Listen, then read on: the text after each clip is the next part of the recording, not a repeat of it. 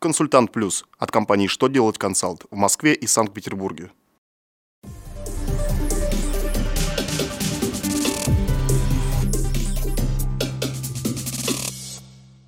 Добрый день! Для вас работает служба информации телеканала «Что делать ТВ» в студии Ольга Тихонова. В этом выпуске вы узнаете, как исправить записи в книге покупок, когда у должников смогут изъять единственное жилье, за что налоговые органы смогут штрафовать плательщиков. Итак, о самом главном по порядку.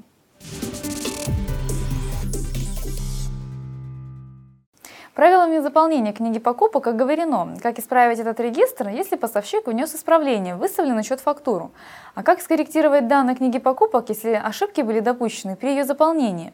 Минфин разъяснил, что записи в книге покупок во всех случаях исправляются одинаково, даже если эти исправления не связаны с исправлением счетов фактур.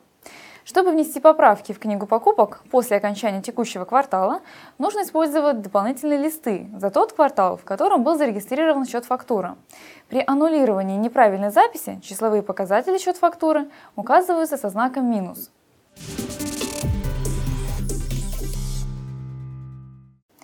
Министерство юстиции Российской Федерации предложило ряд поправок в законодательство, которые разрешат накладывать взыскание на единственное жилье. Согласно законопроекту, если площадь и стоимость единственной пригодной для проживания недвижимости должника вдвое превышает норму жилплощади на человека, то такое жилье смогут изъять. Изымать жилье планируется только в случае, если у должника больше нет никакой собственности, на которую можно обратить взыскание. Недвижимость должника можно будет продать, сумму долга передать кредиторам, а оставшиеся деньги вернуть должнику. При этом решением суда следует установить минимальную сумму, которую нужно вернуть должнику. Этих денег должно быть достаточно для покупки другого жилья, пригодного для жизни должника и его семьи в этом же населенном пункте. Жилье должник обязан будет приобрести в течение трех месяцев, иначе переданные ему деньги пойдут в бюджет, а ему предоставят муниципальное жилье.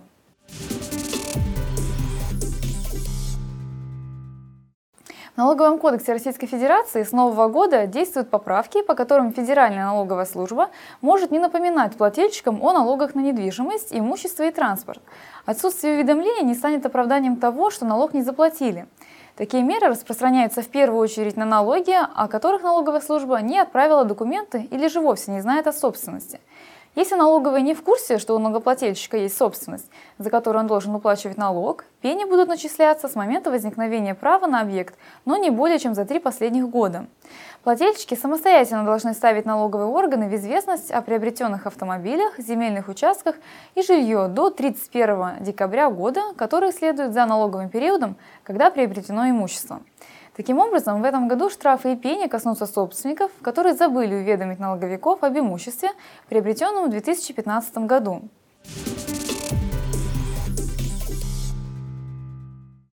Это у меня вся информация. Благодарю вас за внимание. До новых встреч!